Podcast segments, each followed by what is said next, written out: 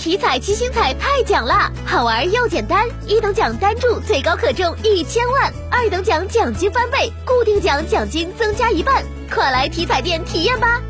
中国体育彩票。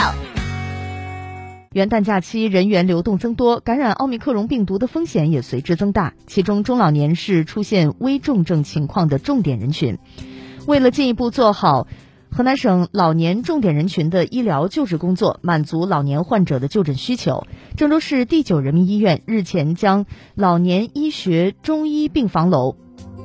紧急设立为了老年亚重症病区。为老年人开辟就医绿色通道，专门收治老年危重症患者。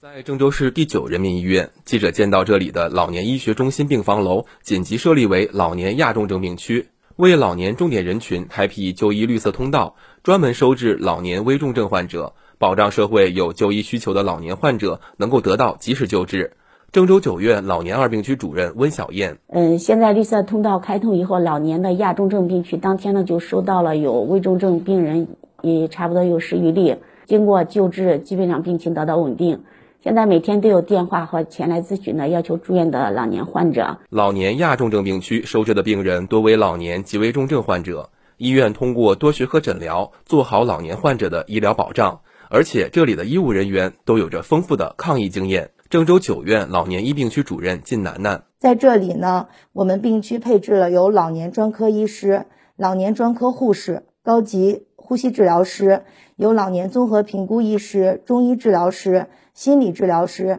以及有取得五 C 认证的重症呃医学医师的这些专业团队。然后我们负责收治六十岁以上。患有呼吸、循环、神经、消化等系统疾病的老年及危重症患者，在老年亚重症病区，老年患者得到了精心照顾和及时救助，病情明显好转。患者家属冯磊住院以后觉得这个环境也很好，医护人员照顾的很到位，嘘寒问暖，对患者很关心，